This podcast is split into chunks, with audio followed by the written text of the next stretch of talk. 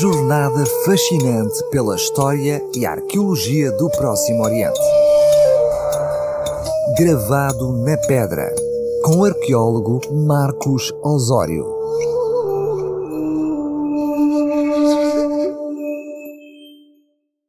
Estou de volta a esta crónica semanal com uma descoberta egípcia intrigante, que é de particular interesse para o nosso estimado ouvinte. Vou falar-lhe de uma enigmática múmia. Em 1907, durante as escavações egípcias realizadas pela equipe italiana de Ernesto Schiaparelli em Saqqara, a principal necrópole de Memphis, a sul do Cairo, descobriu-se o túmulo de um proeminente personagem da 18ª dinastia do Egito, que foi vizir no reinado de Amenhotep III e Amenhotep IV, faraó que se chamou mais tarde como Akhenaton, entre 1391 e 1353 a.C. A fama deste vizir de nome Aper-El vai mais além do círculo de egiptólogos e especialistas do Próximo Oriente e desperta o interesse de historiadores da religião judaico-cristã por duas razões. Primeiro, por causa do seu nome semita, contendo a designação do deus El. E segundo, por causa da sua conexão com o faraó Akhenaton, considerado como fundador do monoteísmo egípcio. A grafia egípcia do seu nome, pronunciado como Abdiel, é formado por duas palavras não egípcias.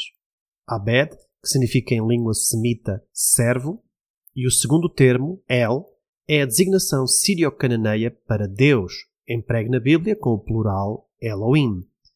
Nesta forma curta e singular, ela aparece em muitos nomes bíblicos como Daniel, Ezequiel, Samuel, Natanael, Joel e muitos, muitos outros.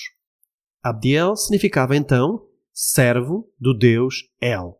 E é um nome que poderia referir-se a qualquer cidadão hebreu mencionado na Torá e nós nem daríamos por isso. Ele foi enterrado com a sua esposa e um dos seus filhos num túmulo cortado na rocha, de tipo hipogeu, no canto sudeste do penhasco conhecido como Bubasteion, e é mesmo a única fonte de conhecimento que temos sobre o vizir Abdiel. Estes túmulos abertos na rocha foram mais tarde reutilizados como catacumbas de gatos e acabaram por ser completamente ignorados pelos arqueólogos, apesar do seu grande interesse. A tumba é grande e profunda, com quatro níveis de caves funerárias conectadas por escadas e poços, tendo a sala funerária revelado um mobiliário excepcional que reflete a proeminência dos três personagens aqui sepultados.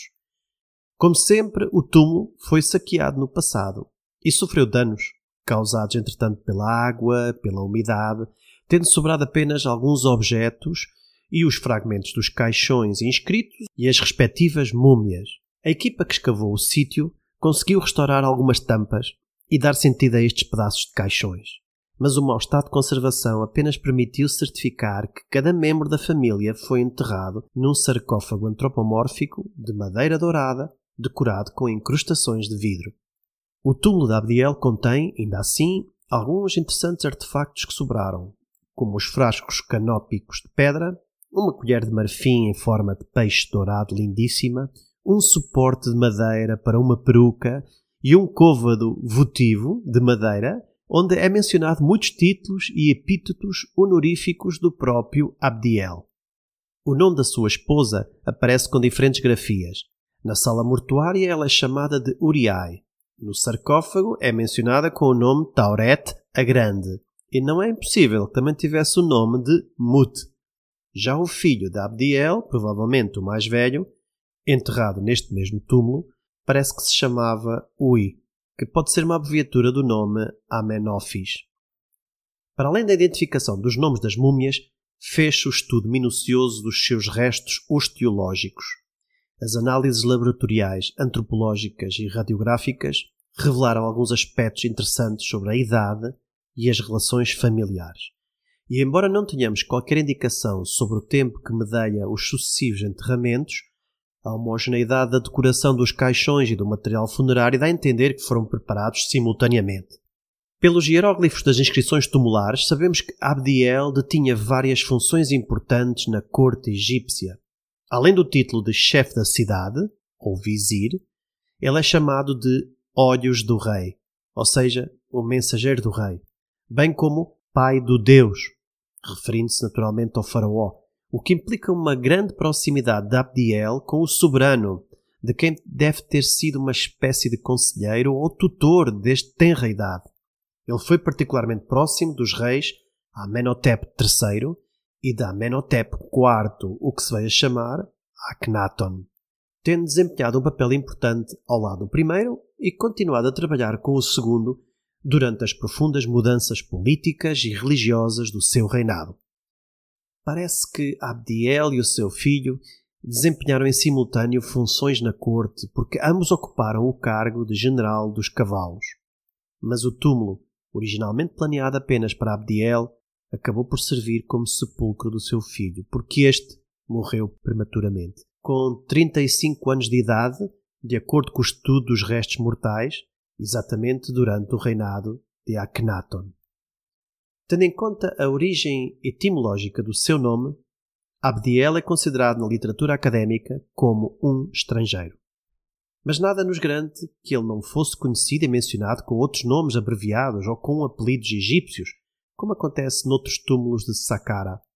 Apesar da sua origem estrangeira, ele ascendeu a uma elevada posição social, particularmente próximo dos faraós, e para qualquer egiptólogo ou estudioso da arqueologia bíblica, vem logo à mente a história descrita no livro de Gênesis, que narra a ascensão de José, filho de Jacó, um jovem de origem oriental, ao segundo lugar na hierarquia do Egito.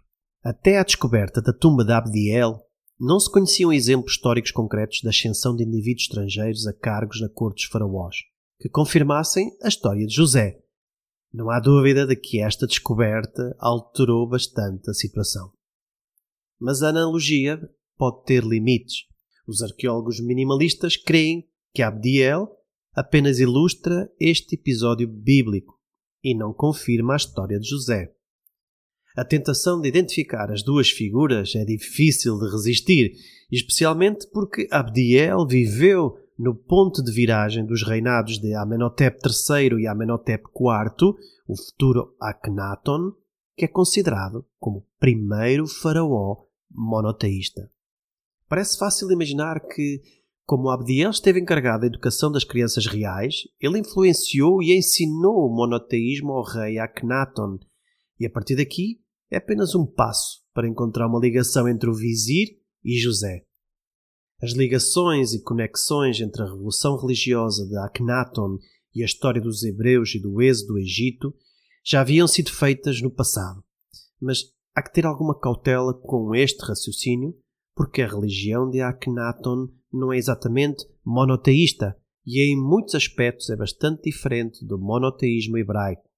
Esta prudência interpretativa também tem em linha de conta que o nome semita pode não implicar que o indivíduo não fosse egípcio mas apenas que os seus progenitores tinham uma origem estrangeira. Mas Abdiel é intitulado no seu sarcófago também como filho do palácio, o que sugere que ele estava no Egito, talvez desde o seu nascimento. No entanto, este título também não exclui totalmente uma possível origem ou conexão estrangeira, pois não foi encontrada nenhuma inscrição no próprio túmulo ou nos objetos da sala funerária que mencione o seu pai ou a sua mãe ou inclusive os pais da sua esposa. Mas o seu túmulo é um espaço funerário de estilo e tradição puramente egípcia. Por outro lado, estão atestados no Egito vários exemplos de pessoas provenientes de outras nações. E devemos também recordar o facto de que os nomes orientais, particularmente os sírio-cananeus, eram muito apreciados no ambiente cosmopolita do período do Novo Reino, inclusivamente entre a família real a múmia de Abdiel, acaba por ser um misterioso caso de paralelismo entre o vizir de Saqqara e o evento bíblico narrado no livro de Gênesis, tornando possível a existência de indivíduos com um percurso de vida muito semelhante ao descrito na história de José. Mas nunca poderemos afirmar que Abdiel é o José do livro de Gênesis. Para ouvir esta e outras crônicas do Gravado na Pedra, basta ir ao site da rádio rcs.novotempo.pt ou nas plataformas de podcast. Fique bem e marcamos encontro na próxima semana com mais um achado surpreendente que vem do fundo de um lago de água doce, porque o passado não se apaga, nem mesmo no fundo do mar. Uma jornada fascinante pela história e arqueologia do Próximo Oriente. Gravado na pedra, com o arqueólogo Marcos Osório.